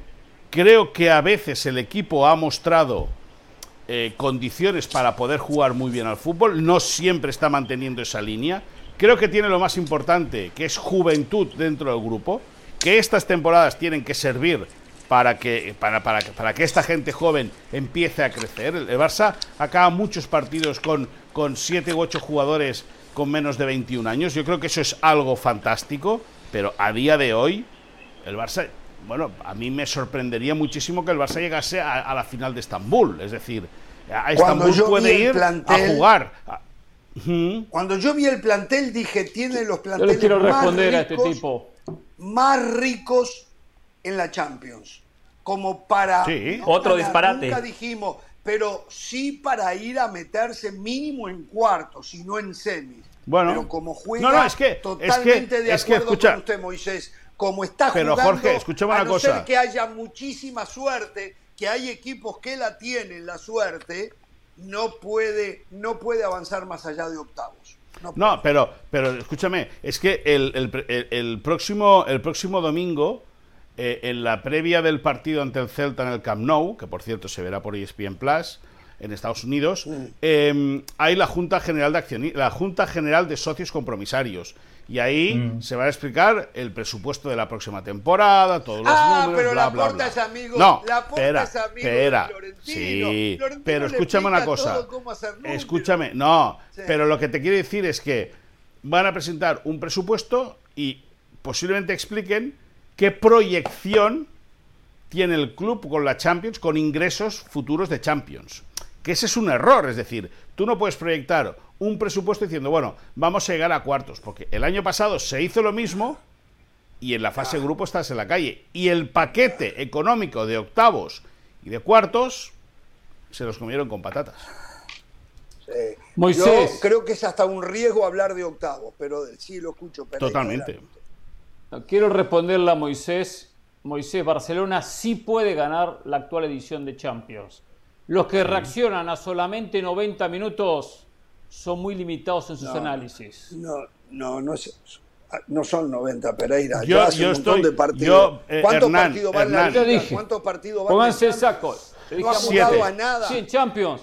Contra es- el Bayern jugó una muy bien los primeros franciscana 45 lo minutos. Barcelona. El Real Madrid Pero, perdió Hernán. contra el Sheriff, contra el Shakhtar Donetsk Sí. en las últimas Champions, ronda de grupos. Sí. Después terminó ganando. No, pero escúchame. Muchacho, pero Hernán, es si yo, evidentemente, evidentemente que si, evidentemente que si participas puedes ganar, está claro. Pero No, no, lo no, que con- transmite el Barça no es una sensación de poder alcanzar a ganar Pero la lo que Champions League. es transmitió ayer Muy bien, Moisés. en Sí. Liga, No, a ver, en tú- Liga va Mm. primero, un solo gol en contra en siete partidos. Contra Bueno, el, sí, el sí, Bayern en Alemania sí, pero- jugó muy buenos sí. 45 minutos. Eso Sí, pero escúchame una cosa, del partido de ayer, pero- que es verdad que ayer pero, jugó mal. pero- sí, pero escúchame una cosa, Hernán. Xavi Hernández, por ejemplo, con el cual yo no me escondo, tengo una muy buena relación, pero Xavi Hernández, por ejemplo, en Champions ha dirigido cinco veces al Barça creo que es una victoria en cinco partidos. Es decir, que al final el técnico también tiene Sí. que curtirse. Una en esta- en victoria, estas un batallas. empate, una victoria, ¿Qué un empate. estadística me las paso por- Ya está, eh, es para decir- completar el dato, Moisés, para completar ese fantástico dato que usted está compartiendo con la audiencia, yo agrego, Zinedine Zidane, antes de perder su tercer partido en Champions, ya había ganado dos orejonas. Vale, muy bien. Pues, Yo le pues pido un favor, Moisés. Sí. Le pido un favor. Buah. El miércoles que viene a esta hora venga al programa. Porque el miércoles Sí, que viene sí. a esta hora. Permítame, va el Pero miércoles escúchame. que viene el yo voy a estar en Madrid Si y yo- yo voy a si yo- el programa desde Madrid. ¿eh? Pero si escúchame una cosa, Inter. Hernán. Si yo, yo creo, yo creo, espero, yo, yo No creo, importa. creo, espero y deseo, creo, espero y deseo que el Barça se meta en octavos. Creo, espero y deseo. Insisto. No, no, yo, sé creo lo que que el, eh, yo creo que el miércoles, Le- yo creo que el miércoles el Barça puede ganar y puede ganar bien al Inter de Milán en el Camp Nou. De eso no tengo ninguna duda. Ahora, Le- ahora, si tú me dices, haz una lista de cinco candidatos para ganar la Champions, yo al Barça no te lo meto. No lo meto. Yo, Muy yo no bien, lo meto. Moisés. Al igual, al, No, al igual que, al igual que la temporada, eh, al al igual que la temporada pasada. Madrid. No, Me queda la duda si No. pones Madrid. Yo con este Ah, fútbol al igual, que sí, al cosas Madrid, lo, met- al Madrid lo metería. El. Madrid es el, el Madrid es el gran favorito para ganar la Champions. Es el actual Es el campeón. papá, el papá de como, eh, como, como vocifera su, su lateral derecha eh, Carvajal, eh, han ganado 5 de 9 títulos. Es decir, el Claro. Madrid es el claro favorito. El Madrid es una máquina perfecta de jugar al fútbol. Hoy ha sufrido contra el Shakhtar, después de no Uh, saber embocar entre uh. la portería ucrania.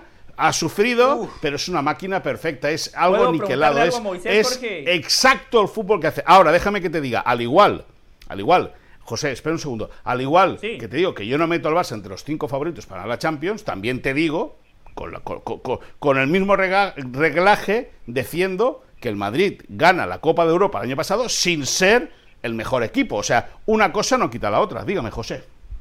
Eh, brevemente, parecía que Messi había salido tocado. Acaba de confirmar Galtier que Messi le pidió el cambio por precaución, porque sintió cansancio, pero que no tiene ninguna lesión. Sí, Moisés, ahora la pregunta para usted es la siguiente. Usted dijo hace un ratito, el arbitraje fue escandaloso. Usted se equivocó publicando un reglamento eh, que no. No. está actualizado. Se equivocó, se lo digo ya, pero explíquele No. al país por qué, según usted, el arbitraje de ayer fue escandaloso. ¿Por qué? Hombre, Deme sus ¿por qué? Pues escucha una cosa, porque la, la mano de, de, Dan- de Dumfries o de Dumfries, como se llame el holandés, es escandalosa. Y una mano dentro del área, una mano voluntaria dentro del área es penalti y ya está. Y luego te voy a decir más. Involuntaria. Decía, decía, decía Fue Hernán, involuntaria, involuntaria no, involuntaria no. Si es No, invol- cabeceó si anula el gol, No, no, si anula el gol, si anula el gol, Pero si anula el gol de Pedri, si anula el gol de, Pedri por mano de Ansu Fati, si anula el Eh, gol de Pedri por mano de Ansu Fati, la mano es parecida, la de, Da- la de. Dumfries la- la- lo La tiene que pitar sí o sí. Pero ahí se está Y déjame- Ahí se y está déjame que te diga, no. una mano en La y mano una mano en estaba acá. defensa. Ahí ya No, La no, mano no, estaba no. acá y por encima del hombro. Y el reglamento es clarísimo. Mano que extiende el cuerpo, ocupa más espacio y está por encima del hombro es mano. No hay más nada que leer en el No, no, no, no, no. Ahí se termina No, no. todo. Hay No, que no, no, leerlo y sí, ahí se termina entenderlo. todo. No, Eh, no, no. Mira, y escúchame- no Fue escucharme- escandaloso. Acá ley no entiende Fue nada. escandaloso. Pero el equipo Escucharme una juega cosa. a nada. Escu- es horrible escucharme una cosa. jugando al fútbol. Escuchadme, ¿cuántos días queda para el Mundial? 50. y Menos de algo. 50. 46. Vale, Ahí está en el vale. topic bar. 46 Per- días para el Mundial Em- de Qatar. Perfecto, es más. 46. Cua- Un momento, un momento, un momento, 46. Si de aquí 48 días, que ya está la Copa del Mundo en marcha, a Uruguay, a Argentina, a Guatemala no, y a Colombia No, tampoco. no, Guatemala no pero va. si a Uruguay o a Cataluña Argentina tampoco, o a ¿eh? México, no, no, pero ¿eh? no, pero Cataluña no es un país. Cataluña no es un país. Por cierto, Bueno, quisiera eh, que fuera. Bueno, eso lo dices tú, eso lo estás diciendo tú, eso yo no lo he dicho yo, eso lo dices tú, por tu, por tu forofismo de oído, porque no tienes ni idea de lo que estás hablando, pero bueno, déjalo, déjalo ahí, déjalo ahí. Eh, escúchame, eh, por cierto, viene Guatemala a ser, golea- a, Sí. a ser goleado, no, a jugar contra Qatar a, a la, a la Rosaleda, a Málaga, en una Sí. semana. 23 Bueno, de octubre. 23 de si, octubre. si en una semana quedar- se Empieza el Mundial. Del Valle para ir a ver a su selección, se puede quedar. Y debería, debería, si hay presupuestos, si metieran unos... No, pesos, no, páguese usted, es su selección, es su se- yo por Uruguay lo pagaba, me pagaba yo, el hotel, la estadía, todo, es su selección. Escuchadme una cosa, plata que acabo. para sacar. ¿Qué tiene que ver todo esto? Vamos al punto. Bueno, vamos, si, vamos. si empieza la Copa del Mundo, si Vamos, empieza la Copa del Mundo y a Uruguay, Argentina o a cualquier selección le anulan un gol como el de Pedri y no le pitan un penalti como sí. el que ayer le virlaron al. Barça, yo te digo escándalo. que el discurso es completamente diferente. Es escándalo. Claro. Perdón, Yo- no, no, para- no, no, no. Perdón, Mi discurso No. sería el mismo que el suyo, ¿eh? Ya se lo digo. No, no, no, totalmente, totalmente. Aunque yo totalmente. le reclamaría a mi selección más fútbol eh, de lo que está mostrando el Barcelona, ¿eh? Pero sí, bueno, sí, pero eh, escucha, ver, pero eh, Jorge, una cosa no quita la otra, ya lo hemos... eh, lo No, lo no, primero no, que hemos bien. dicho es que Barcelona el gran ¿sabe problema del Barça no es el arbitraje. Jugó mal a muy mal. Y ya está. Pero el arbitraje ya está. Y jugando mal. Y jugando mal. Y jugando mal. Pudo ganar el partido. Es decir, pierde. Pero en, en- en la última media hora, cuando Xavi decide abrir los extremos, que es lo que toca, abrir los extremos y no hacer inventos, cuando abre extremos el Barça ataca, empieza a atacar. Por cierto, a lo mataban Hablando por de meter atacar, del centros Valle en el quiere área. atacar. Ayer 56 centros del equipo, ¿eh? 56. Es- A Koeman es lo falta de idea. ¿Sabe lo que? Sí. Eso, se- eso, la lectura de eso es no hay idea en el último No, tramo bueno. de la cancha. No hay Bueno, idea, no pero hay también fútbol, es no hay verdad. generación, pero no hay volumen, también es, también no es- hay, no hay. pero no Jorge, Jorge, también es cierto que el Inter de Milán metía a los 11 tipos dentro del área. Espacios tampoco Sí, había. sí. ¿eh? También. Sí. Eh, Primero que todo, destacar la, la hipocresía de Xavi Hernández. A mí me chocan las personas que tienen doble discurso. Por ejemplo, si usted se va a quejar del arbitraje, perfecto, hágalo. Si usted se siente perjudicado, yo valoro los tipos que tienen el coraje de declararlo ante los medios de comunicación, como lo hizo ayer Xavi Hernández. Pero el 27 de noviembre, después de la victoria 3 a 1 ante el Villarreal, con una clara mano de Piqué, que el árbitro no quiso marcar penal, le preguntaron sobre el arbitraje. Ah, Dijo, aquella era "Yo clara, ¿no? arbitraje, Aqu- perdón, aquella era dijo clara. Xavi, dijo Xavi, era clara, mano, Perdón, solo para terminar. Dijo Sí, Xavi, sí. Yo del arbitraje no hablo. Yo respeto muchísimo el trabajo que ellos hacen. ¿Y por qué? Ahora sí habla del arbitraje, porque claramente está ensuciando la cancha. Está mal. Pero José, muy en pero serio. José, Está mal que lo haya José, hecho. Tiene usted razón. Pero José, Claro. pero razón, José, escúchame una cosa, pareces nuevo, Aunque escúchame, José, pareces nuevo, ¿eh? Pero pareces nuevo en esto, ¿eh, José? Sí. Pareces nuevo. Es que al final de los árbitros hablan todos, es decir, eh, todo el mundo. Ancelotti dice que no hable y algún día hablará de los árbitros como en su diablo Zidane, es decir, Zidane no hace. todo el mundo habla. No, no, Zidane no lo hace. Zidane Es es que Dios. Zidane no habla. Zidane es Padre nuestro Santo Señor. O sea, Zidane no se equivoca Señores, nunca. Zidane que le pega un cabezazo a un compañero en una final del Mundial, pero es un santo. Jorge, solo para terminar. lesionado, tobillo izquierdo. A ver. Sí, este- y que sí, y que sí, elongación en el muslo de la pierna derecha. Siete bajas tiene el cayendo los Barça. muñecos, ¿eh? Se Sí, le están hombre, cayendo claro, los es muñecos que aparte. al final- Aparte. Pero bueno, va a recuperar para el, partido del próximo domingo a, a Frenkie de Jong, afortunadamente, buena pieza para recuperar en el centro del campo, un jugador que también puede jugar, eh, eh, perdona, Frenkie de Jong, que también puede jugar en el eje de la zaja. Bueno, eh, están manteniendo mucho secretismo, Eh, por lo que podemos preguntar dentro del vestuario, el futbolista parece que se siente bien, pero nadie quiere arriesgar, es decir, lo que no puedes eh, eh, eh, exponerlo y que el primer partido sea en un clásico en el Santiago Bernabéu. Yo creo que tendría que ser, que sería algo milagroso el hecho de El que. Jules Koundé pudiese jugar, pudiese jugar el partido. Ustedes, si quieren, si- pueden seguir malinformando a la gente, solo no, no le estoy hablando a ustedes, le estoy hablando al país. En el gol que le alunan a Pedri, los árbitros se refieren a ese tipo de jugadas como el APP, Attacking Phase of Play. Y en el Eso reglamento estuvo bien que la anulado. gente puede leer, que la Eso gente estuvo puede bien leer en anulado. IFAB, Eso que la bien gente anulado. puede leer en IFAB, ahí dice Yo lo tengo. mano en ataque, incluso si es accidental, si Esa mano deriva en no un hay gol discusión. o en una Es verdad, oportunidad de no hay gol, discusión. No hay discusión. Entonces, A ver, no del Valle no hay discusión en Pero eso. una, una, No, pero usted Una está pregunta, una algo, cosa. No hay discusión. Estuvo bien Ahí no hay anulado. Una discusión. No No, discusión. no, no, escúchame una ¿Quién cosa. lo discute? No, no, claro que Bueno, lo discuto, pero- lo tampoco lo discuto y te lo, y te lo discutió. Lo que- argumento y te lo argumento ahora mismo. Hoy he podido hablar con tres entrenadores de primera división después de que ayer Eder Sarabia el que fue la mano Por derecha alguno, ¿eh? de eh, Quique Setién en el Barça y que eh, ahora dirige al Andorra en segunda división, publicase un tuit en el cual decía que la acción del gol de Pedri está mal ejecutada por el árbitro, según bien les habían explicado a ellos al principio de temporada. A Eh, los no equipos, se a los equipos en no España, los equipos profesionales, los árbitros les hacen charlas, evidentemente, previa a las temporadas. Con tres entrenadores de primera, con tres, y los tres han dicho que Eder Sarabia tenía razón y la acción estaba mal ejecutada. Ahora, si vamos a la literatura, vamos a la interpretación, o si hablamos con la bufanda puesta, le hace el caso de José No. del Valle, pues No, no, no. es lo que hay.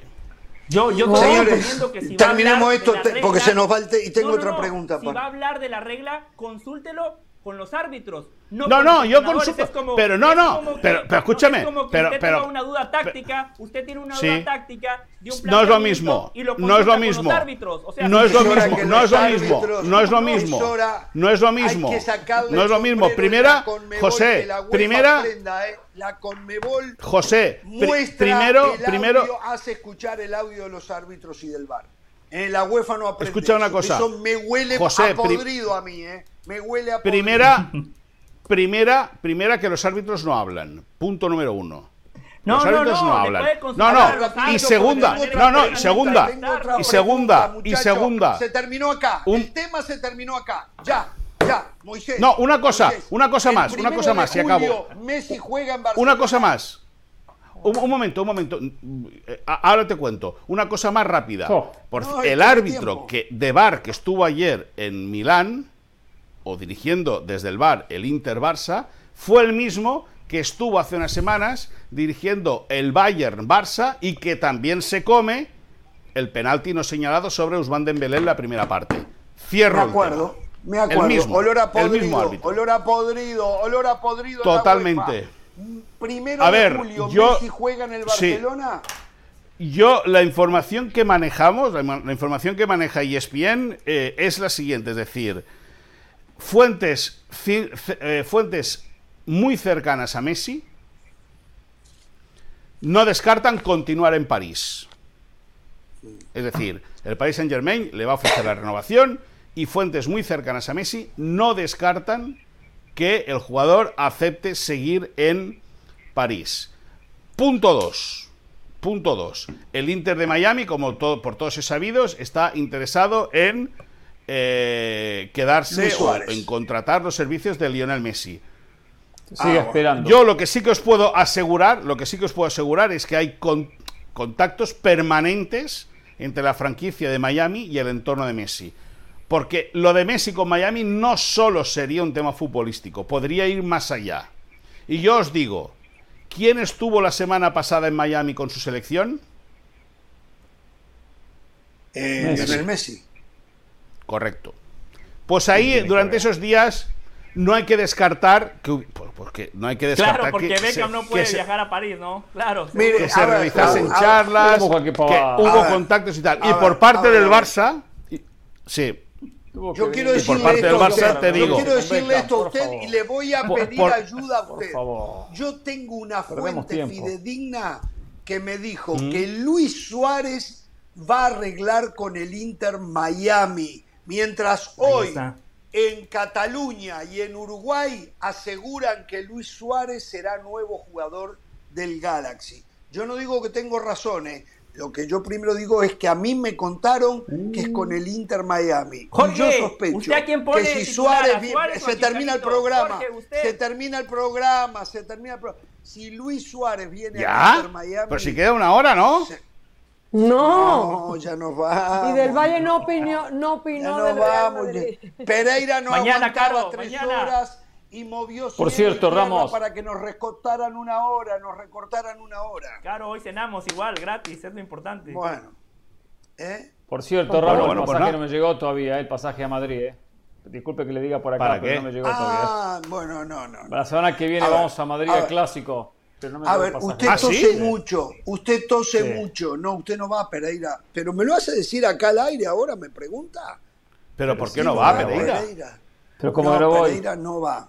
Pereira no va. ¿No va Pereira? Porque, Bueno. porque Pereira viaja donde va, hay un lugar en el avión que va, es para el ganado. Logramos que ahí ubicaran a José del Valle, pero había muchos fardos de pasto, de zacate y no había espacio para Pereira. Por lo tanto, no Pero puede ir. José Chiquito. Sí, José bueno, Chiquito, en la jaula entramos en los la dos. espalda. No, no, no puede ir, no puede ir, no puede ir, no va. Bueno, los tengo que despedir, muchachos. Eh, venga más seguido. eh. Moisés, deje está- de llorar. Deje de Yo no hablar de lloro. sensaciones. Lo espero el hablar miércoles. Usted se está negando a Después- participar. Pónganse a Escucha, jugar, ganen, Moisés. escucha, escucha, yo dejo, de- yo dejo de llorar. Yo te doy un consejo, José. José, yo, de- yo dejo de llorar, pero tú deja de robar, ¿eh? Deja de robar que tienes la mano muy larga, ¿eh, chaval? Larguita tienes la mano. Yo dejo de llorar, yo dejo de llorar, pero tú dejas... Ah, por cierto, por cierto, escúchame, escúchame una cosa. Mira lo que tengo para ti para el clásico. Te traigo un regalito. Como eres el talismán, te traigo esto para el clásico, ¿eh? Te traigo esto para el clásico, para ¿eh? Madrid, Joselito. Sí, sí, sí. Hombre, si no voy yo no se juega el partido. Ah, bueno, entonces Y va el talismán, ¿cómo no voy a ir? Si va el talismán del Valle, ¿cómo no voy a ir? No, si José va al clásico, Moisés, si José va al clásico, esté Sí. tranquilo, gana el Barcelona, ¿eh? Chica, por eso es el talismán. Ahora, Jo- José va como pe- José va como periodista. Eso tiene Sí. que quedar muy claro, ¿eh? Como Gracias, periodista Moy. va José. De nada, hombre. Gracias, ¿En serio? Lo valoro. Nada, ¿En serio? Yo, amigo mío. ¿En serio? Sí. No lo sabía. Sí, yo. hombre. Uy, son amigos. No, por favor. desconfianzas. Hombre. No, no, no. Y yo. Nos respetamos, Am- Moy, ¿verdad? Por cierto. Amor ¿usted eterno, cree amor que eterno. Jorge se animaría a comer en el lugar donde fuimos nosotros? ¿O Jorge no? Jorge no va a esos lugares, ¿verdad? Mire? Por Sí, sí que vendrá, voy- ya sí que quedamos, vendrá. Yo lo voy a llevar a usted al mercado San Miguel y usted me va a llevar a mí a de María. Pero, ya quedamos en Vale. Perfecto, ¿Eh? lo arreglamos. No hay ningún problema. Bueno. Y cuando Hace vengáis a Barcelona, al clásico de vuelta, lo arreglamos también. Pero ahí espero a Ahí Carolina. voy a estar de a- vacaciones. De Yo esperaré ahí a Carolina y a Hernán. Porque Hernán tiene un cocodrilo en el bolsillo. Pereira se quedó sin ir a Espera clase. sentado. Hasta mañana. No tengan temor de ser Adiós, familia. Buenas tardes. Chao. Se les quiere chao, mucho. chao, chao. Adiós a todos.